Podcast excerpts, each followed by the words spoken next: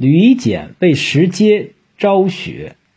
宋仁宗庆历年间，国子监执讲石阶做庆历圣德师，褒贬十分严峻，尤其是对枢密使夏竦批评斥责极为苛刻。不久，石阶受朋党株连而遭祸，被判刑，罢官回乡，不久就死去了。当时恰好山东举子孔直温谋反，有人说孔直温曾拜石阶为师。于是夏竦就说石阶其实没有死，往北逃到契丹胡人那儿去了。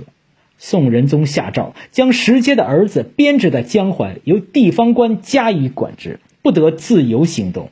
又派中使和京东刺史去把石阶的棺材打开检查虚实。当时吕简正任京东转运使，就对中使说。如果棺材打开是空的，石阶真的逃到契丹那儿去了，就是将他的子孙全部斩尽杀绝，也不算残酷。万一石阶真的死了，朝廷无缘无故打开人家坟墓，是不能以此示范后人的。中使问：“那又如何回复朝廷的圣旨呢？”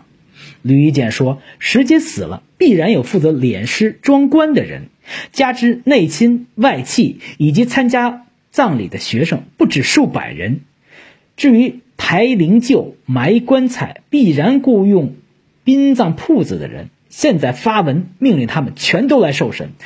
假如没有不同的说法，就命令他们立下军令状，官府出具保证书加以证明，也就足以回复圣旨了。中使按照他所说的办了。